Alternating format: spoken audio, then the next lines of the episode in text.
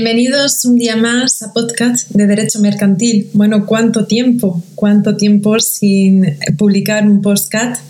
Os pido mis más sinceras disculpas.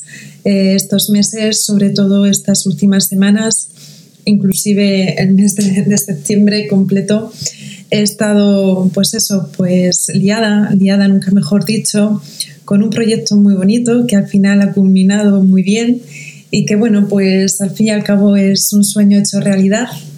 Así que nada, ya puedo compartir con vosotros que soy doctora en Derecho después de años intensos de estudios, sacrificio y esfuerzo, por fin, por fin eh, este sueño que tenía y que, bueno, pues se ha hecho realidad. Así que nada, eh, estoy muy contenta, muy satisfecha con el resultado. No me esperaba la mención cum laude y ciertamente pues es un ejemplo más de que con sacrificio y esfuerzo todo se consigue. Esa andadura la inicié hace unos años y, bueno, pues es una muestra de que cuando la vida te pone inquietudes en la mente y en el corazón, pues hay que seguirlas. Hay que seguirlas y eso es una señal muy bonita. Si, los sueños están y están en tu mente, es porque tienes la capacidad de conseguirlos. Y, y bueno, evidentemente las cosas que merecen la pena en esta vida son las que merecen y requieren de un esfuerzo. Y, bueno, también lo, ciertamente lo, regalado pues no tiene ningún valor. De hecho, eh, no terminamos de valorándolo nunca porque, por eso, por el hecho de que no nos ha supuesto ningún esfuerzo conseguirlo. En fin, todo eso en el ámbito profesional y también personal. Así que hay que dejar que las cosas fluyan, que las cosas surjan y si está en tu corazón y en tu mente, pues mm, dejar que, la vida pues te vaya encaminando, esforzándote todos los días y con, esa motivación y, voluntad de conseguirlo, ¿no? Porque si te hace feliz es porque es para ti. Así que nada, eh, estoy muy contenta, muy feliz Em, la verdad que no me esperaba ese resultado, como ya os he dicho. Y muchísimas gracias a todos quienes me habéis apoyado en este proyecto. Estoy enormemente agradecida a todos vosotros y a todas vosotras. Eh, y bueno, especialmente pues también a mis directores de tesis que, que han estado ahí y que han tenido la paciencia, ¿no? Porque no es fácil compaginar pues una tesis doctoral con una profesión, una profesión tan dura y sacrificada también como es la abogacía. Pero bueno, todo al final ha salido y ha salido muy bien. Así que muchísimas gracias. Bueno, pues dicho esto, que no podía iniciar este podcast de Derecho Mercantil sin, esta introducción de agradecimiento, Mm, vamos a iniciar, vamos a, hoy os voy a hablar sobre las compraventas especiales en el, derecho mercantil. Eh, bueno, eh, iniciamos curso, iniciasteis curso en septiembre y yo voy a continuar publicando, o sea que voy a continuar eh, siempre y cuando tenga ese margen de tiempo y esa, y esa pues voy a seguir, voy a continuar publicando porque, bueno, pues estoy viendo las estadísticas y cada vez me escucháis más más, más personas, más oyentes. Los podcasts de Derecho Civil y Derecho Mercantil cada vez tienen más oyentes. Y bueno, pues eh, yo disfruto con esto. Vosotros creo que también disfrutáis escuchándome. Pues nada, a seguir, ¿no? A seguir con, con este proyecto que también es muy bonito y muy gratificante. Bueno, pues dicho esto, hoy os voy a hablar sobre las compraventas especiales, como os decía.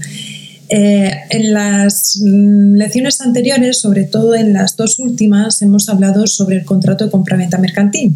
Bueno, pues ahora vamos a llevar ese contrato de compraventa mercantil a las compraventas especiales.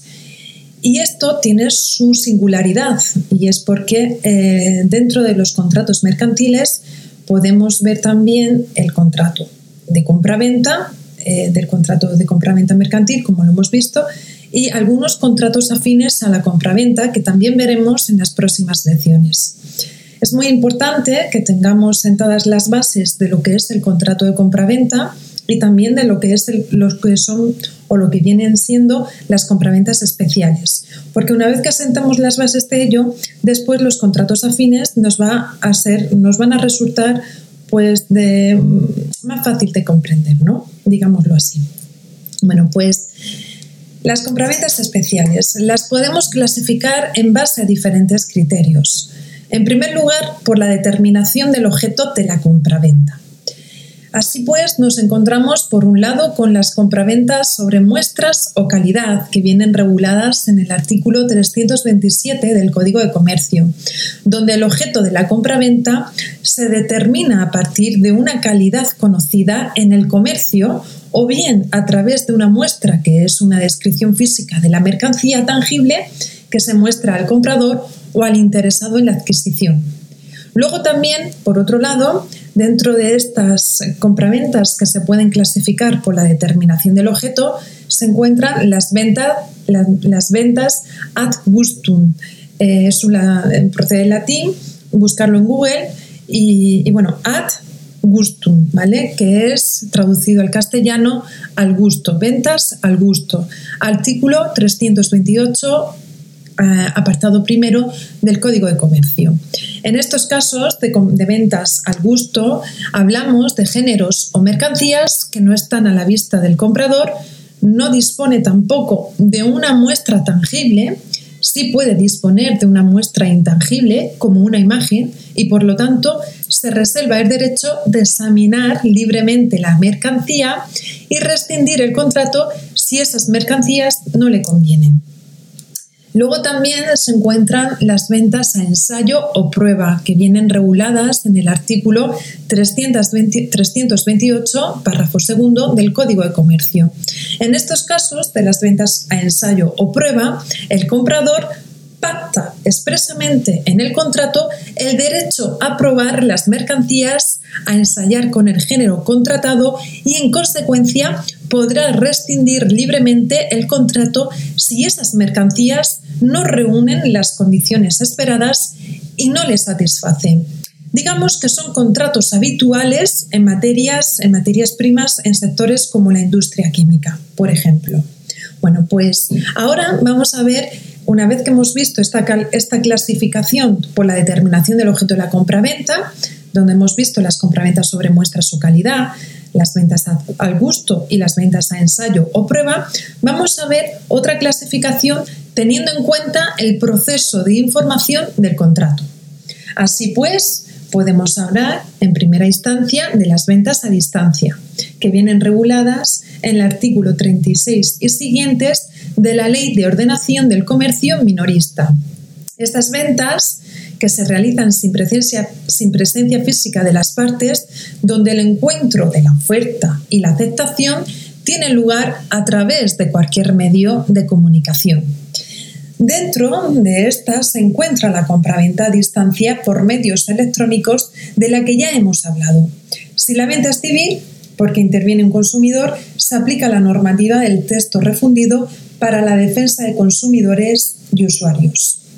Luego, en segunda instancia, podemos hablar también dentro, dentro de esta clasificación en relación al proceso de formación del contrato de las ventas automáticas, que son, son aquellas ventas donde la adquisición de productos se realiza a través, a través de mecanismos automáticos previo pago del importe, lo que viene a ser el vending, ¿no? el artículo que vienen reguladas también también en el artículo, en, los artículos 49 a 52 de la Ley de Ordenación del Comercio Minorista y, además también en el artículo 54 del Código de Comercio en cuanto a la perfección del contrato.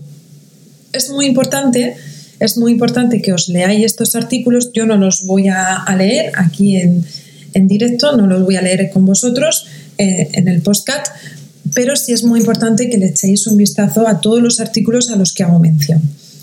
Luego, en tercera instancia, nos podemos hablar de la venta en pública subasta. Esta venta en pública subasta igualmente viene recogida en los artículos 59 a 61 de la Ley de Ordenación del Comercio Minorista. Y se trata, digamos, de una oferta pública e irrevocable de venta de un bien al mejor postor. Es decir, el mejor postor es el que más paga dentro del periodo se lleva el bien, la subasta inglesa, ¿no? Sería. Pero también existe la subasta inversa, es decir, partiendo de una cantidad máxima se aceptan ofertas descendentes, que viene a ser lo que se denomina también de manera informal la subasta holandesa. Esto se hace, por ejemplo, en el, transporte marítimo, a veces cuando se quiere hacer una operación de mucha entidad, el propietario de las mercancías, pues en este caso viene a buscar un porteador. Hay que distinguir también la venta, la venta en pública subasta del contrato de subasta, este último regulado en el artículo 57 de la Ley de Ordenación del Comercio Minorista. Es, es, el contrato que celebra el vendedor o el oferente con un tercero empresario que actúa como intermediario en el proceso de venta. El subastador normalmente es un contrato o una submodalidad del contrato de corretaje, donde el corredor viene a ser un mediador, pero no representa a ninguna de las partes. Y un subastador se encuadra en esta categoría, pero hace algo más y normalmente asume obligaciones de tasación del bien y también suele tener obligaciones de custodia, de depósito. Por tanto, por tanto, el contrato de subasta no deja de ser un contrato sui generis. Aquí también habría que tener en cuenta el artículo 55 del Código de Comercio para ver, el momento de, para ver ese momento de perfeccionamiento del contrato. Y luego ya, en última instancia, dentro de esta clasificación, teniendo en cuenta el proceso de formación del contrato, se encuentran los contratos de venta ambulante o no, o no sedentaria, que viene, vienen recogidos en los artículos 53 a 55 de la Ley de Ordenación del Comercio Minorista. Mm, en relación a estos artículos, mm, os voy a decir que el artículo 53 ha sido declarado inconstitucional salvo un inciso final, salvo el inciso final, donde la venta ambulante no es más que un problema del lugar de celebración del contrato y esto se regula a efectos administrativos simplemente. ¿vale? Viene a ser, digamos, eh, más bien eh, las ordenanzas administrativas de los ayuntamientos y demás los que vienen a regular este tipo de ventas. Teniendo en cuenta, luego, también otra clasificación que se puede hacer es teniendo en cuenta el aplazamiento de las prestaciones porque se difieren en el tiempo de prestaciones. Aquí, aquí en esta clasificación, teniendo en cuenta ese aplazamiento de las prestaciones, podemos hablar de la venta a plazos de bienes muebles que se difiere el pago del precio en varios plazos, realmente, realmente es una norma que se aplica tanto a compraventas mercantiles como a civiles donde la ley de ordenación del comercio minorista piensa y viene a pensar en las dos, en las dos, en las dos formas, ¿no? tanto en la mercantil como en la civil.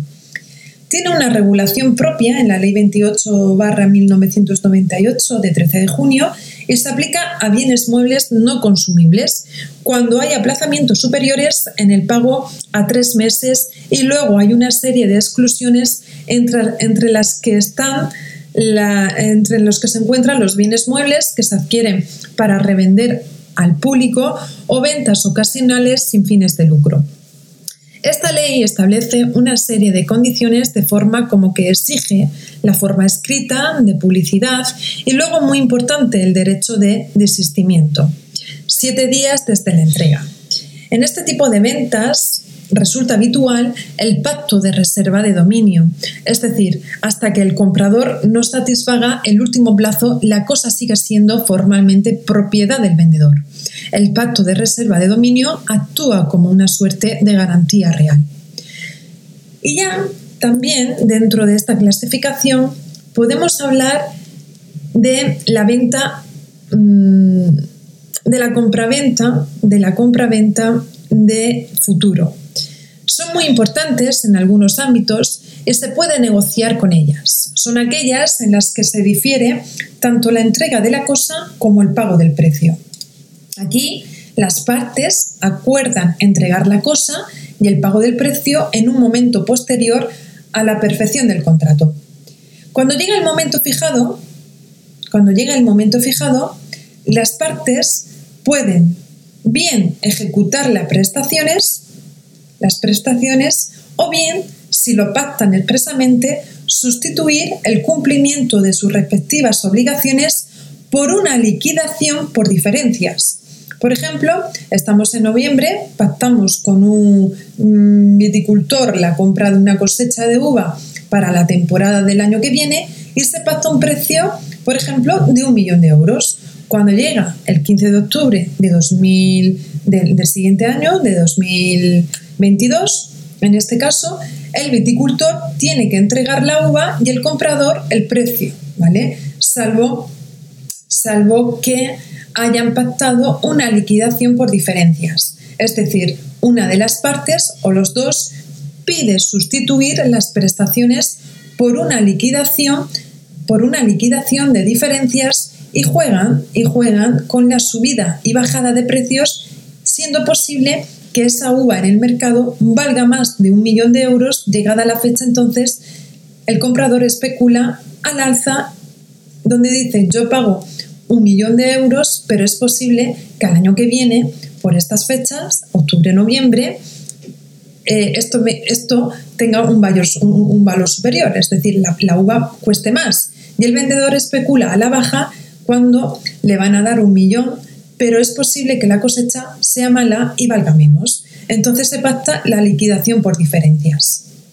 Normalmente estos contratos de futuros o de futuro se titulizan, se, vienen a titularizar, eh, es decir, mm, se vienen a incorporar en un documento eh, a un título y en ese título se documenta cuál es el objeto de la compra-venta, el precio y el plazo y si se han pactado la liquidación por diferencia. Entre esas son las, digamos, las cláusulas esenciales de ese título. Luego se pueden incluir otros, otras condicionantes, otros condicionantes, pero esas son las esenciales, ¿no? El objeto de la compra-venta, el precio y el plazo de pago, y si se ha pactado la liquidación por diferencia. Este, este documento se llama o se viene a llamar Garant. Garant, eh, también buscarlo en Google, eh, deletreado es W-A-R-R-R-A-N-T.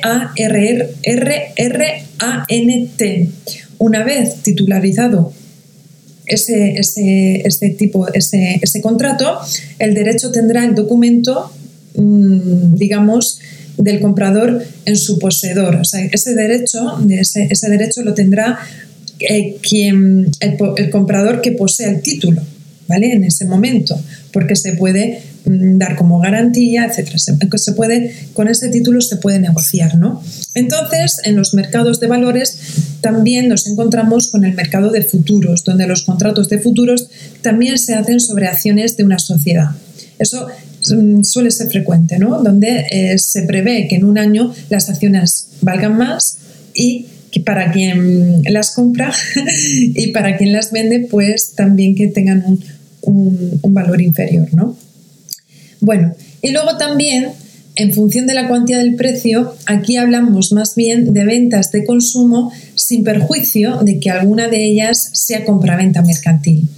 Aparecen reguladas en los artículos 24 a 35 de la Ley de Ordenación del Comercio Minorista, donde se encuentran las ventas en rebajas, las ventas de promoción u ofertas especiales, las ventas de saldos, las ventas en liquidación, las ventas con obsequios y la venta directa.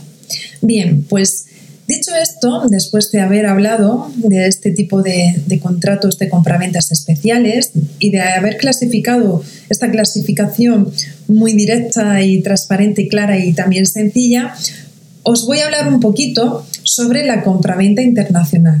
Compraventas internacionales que son muy importantes, sobre todo en la actualidad y más a futuro, se van a ir dando y se vienen dando dado a esta globalización a la globalización que estamos teniendo presente, donde cada vez, cada vez hay más relaciones internacionales. Así pues, podemos decir que la compraventa internacional es una modalidad especial de la compraventa plaza a plaza, agravada por la transnacionalidad, donde la mercancía tiene que remitirse a un lugar distinto del establecimiento del vendedor, con lo cual Aquí aparece el problema de la entrega de la cosa, de la puesta en disposición, unido a ello la transmisión de riesgos, el transporte y, en su caso, el seguro de las mercancías mientras están siendo transportadas. Dada la importancia de estas compraventas internacionales, las instituciones internacionales tomaron cartas en el asunto e intervinieron a través de un convenio internacional que es el Convenio de Viena de las Naciones Unidas, promovido por un CITRAN de 1980 sobre la compraventa internacional de mercancías. Esta convención fue ratificada en el año 1990 por España. Así pues, esta Convención de Naciones Unidas se aplica entre partes establecidas en estados diferentes que hayan ratificado la Convención o bien si uno de los estados aplica la regla de la ley de la ley 40 del artículo 10 eh, sí, el artículo 10 apartado 15 del Código Civil. Es indiferente si tiene carácter civil o mercantil el contrato, ¿vale? Aquí es esta aplicación, esa, Convención de Naciones Unidas, indistintamente si nos encontramos ante un contrato civil o propiamente mercantil. Su contenido se centra sobre todo en la formación del contrato, cuando se entiende perfeccionado el consentimiento y en los derechos y obligaciones de las partes en caso de incumplimiento del contrato, aunque, aunque es muy importante, aquí la regla, aquí es muy importante la regla de la transmisión de riesgos, donde rige el principio de que la cosa perece para su dueño, pero con una serie de reglas. No se aplica, no se aplica a las ventas a consumidores ni a la de valores mobiliarios, tampoco a la electricidad ni a la compraventa de buques o aeronaves. Es, es una convención donde rige el carácter dispositivo de las normas. Siempre tiene prioridad la voluntad de las partes. A falta de pacto de las partes se aplica la convención. Son aquí son fundamentales los psicotens, precisamente por el carácter dispositivo de las normas y la falta de claridad de los contratos. La convención dedica una parte de su articulado a la formación del contrato. Y en concreto esto viene dado en los artículos 14 a 24. Si leemos estos artículos podemos apreciar cómo la Convención le presta una especial atención con la intención de facilitar al máximo la celebración del contrato.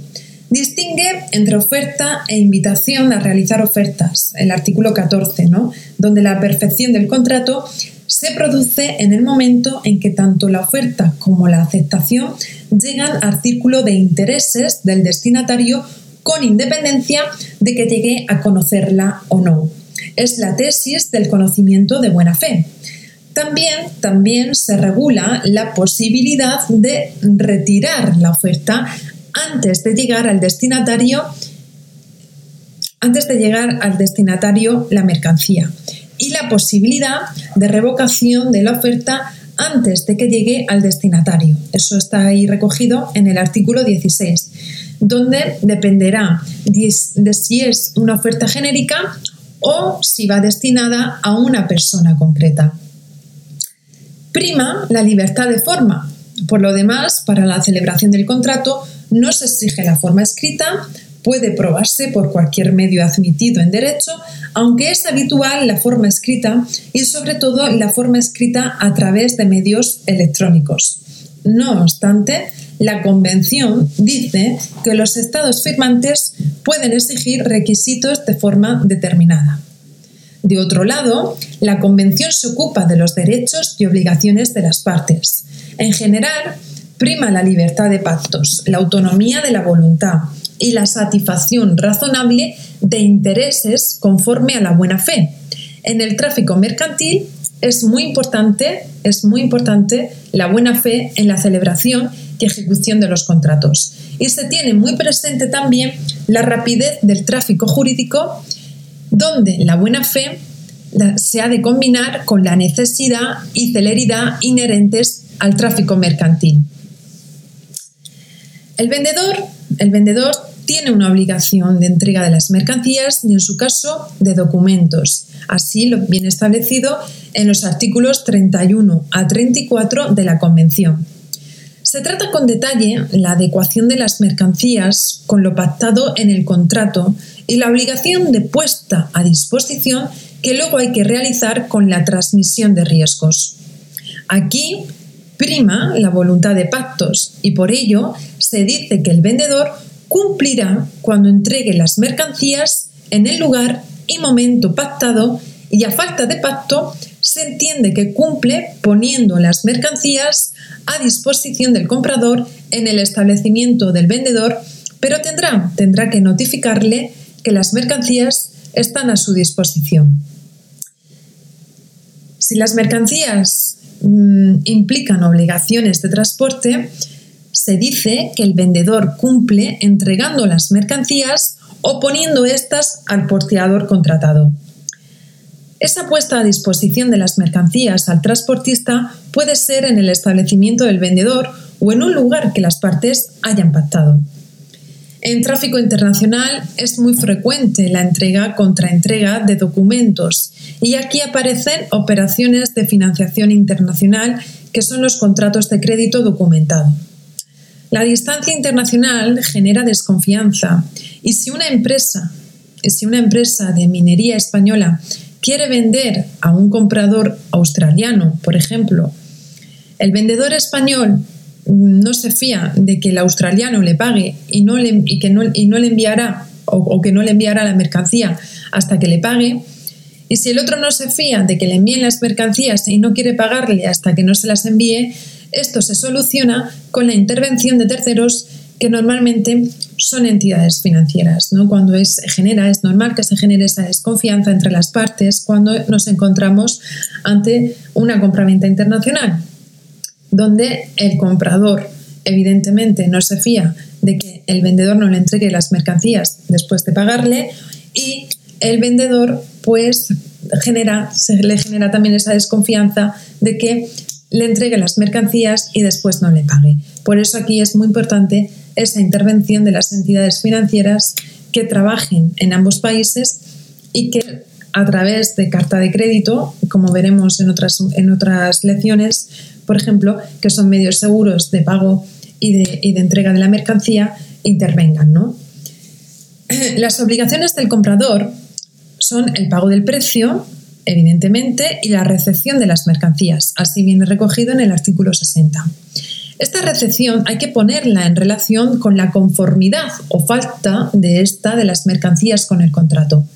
La Convención establece unos plazos de examen breves desde la perspectiva internacional, donde el comprador tiene la obligación de recibir las mercancías y tiene unos plazos de examen de las mismas que debe cumplir para denunciar en su caso, en su caso la falta de conformidad de las mercancías, es decir, puede denunciar vicios o defectos de la mercancía o puede, o puede también denunciar una prestación diversa cuando le envían una cosa distinta de la acordada.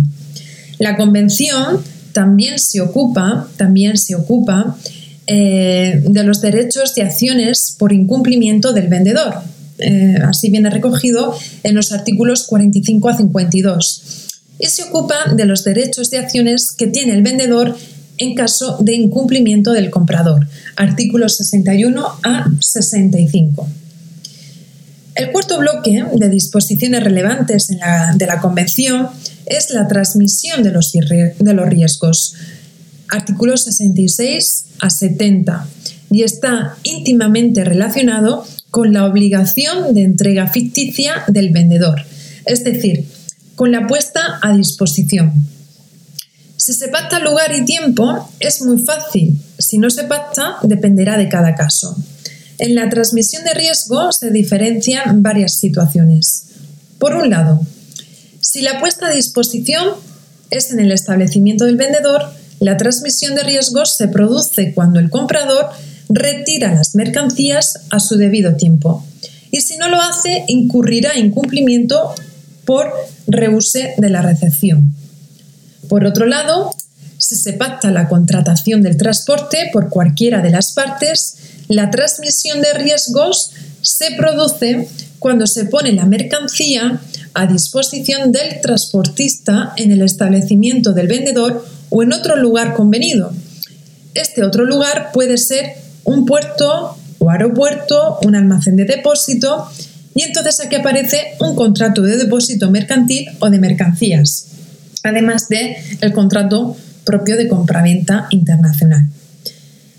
En tercer lugar, eh, también hemos de diferenciar la situación de si la puesta a disposición se pacta en un lugar distinto del establecimiento del vendedor, el riesgo se transmite cuando venza el plazo para esa puesta a disposición y el comprador conozca la disposición de las mercancías a su favor, ya que aparece otro título valor, que es un certificado de depósito de mercancías, donde el depositario es titular, es el titular del almacén de depósito, viene a expedir un documento, un título valor acreditativo de las mercancías. ¿Qué mercancías son? ¿Quién es el depositante y quién es, en su caso, el depositario y, quién tiene que ir a recogerlas? Es un documento que representa las mercancías y con la transmisión del título se transmiten las mercancías. Y por último, otra situación digna de diferenciar son las ventas a expedición, que en una compraventa internacional, donde se pacta el transporte y las mercancías son objeto de transporte hasta el lugar convenido, es posible, es posible pactar una reventa entre el comprador y un tercero, y aquí la transmisión de riesgos se produce cuando se celebra el contrato. Bueno, pues mm, como vemos, son situaciones donde eh, es muy importante tener en cuenta eh, cuando se transmite riesgo, porque detrás del riesgo está la responsabilidad y el derecho a una indemnización. Y también, evidentemente, ante una demanda judicial, pues quien, digamos, eh, la viabilidad la misma en relación de quién tiene o no razón. Y la condena de una de las partes por esa transmisión de riesgo. Bueno, la Convención, por último, ya señalar que la Convención insiste mucho en su carácter dispositivo, incluso en su articulado habla del uso por las partes de un uso internacional del comercio, es decir, ICOTES, los cuales radican totalmente con estos tipos de problemas. Las partes pueden, pueden apartarse de los contenidos de los psicoterms, incluso matizarlos en tanto en cuanto el principio general es la libertad de pactos. Incluso también las partes pueden utilizar otros usos de comercio diferentes no recopilados por la Cámara de Comercio de París, inclusive usos que van apareciendo en el tráfico mercantil. Bueno, pues dicho esto, Ahora sí, damos por concluida esta lección, esta lección sobre eh, las compraventas especiales, eh, donde hemos dado unas nociones generales sobre las mismas y esa clasificación que hemos visto, en especial referencia a la compraventa internacional. Y dicho esto, las siguientes lecciones van a ser también muy importantes porque vamos a ver los contratos afines a la compraventa mercantil y eh, veremos pues, contratos muy, muy singulares, atípicos en alguno de los casos y también muy importantes y relevantes porque son muy, a menudo muy empleados en el comercio mercantil. Bueno, pues muchísimas gracias por escucharme un día más. Espero y deseo que estéis muy bien. Eh, y nada, mucho ánimo eh, con el estudio, con el estudio de esta bonita profesión, de esta bonita carrera que es la, el grado en Derecho, y también pues para aquellos que estáis refrescando contenidos que en su día estudiasteis, que sé que, me escucháis, compañeros y demás eh, de la profesión, eh, pues también mm, nada, a refrescar contenidos, que, siempre viene bien, siempre viene bien este, este, este refresco, ¿no? esta, esta actualización. Bueno, pues muchísimas gracias por escucharme un día más. Eh, un fuerte abrazo, un fuerte abrazo con todo mi cariño y amor. Y bueno, pues nos escuchamos pronto. Ánimo, hasta muy pronto.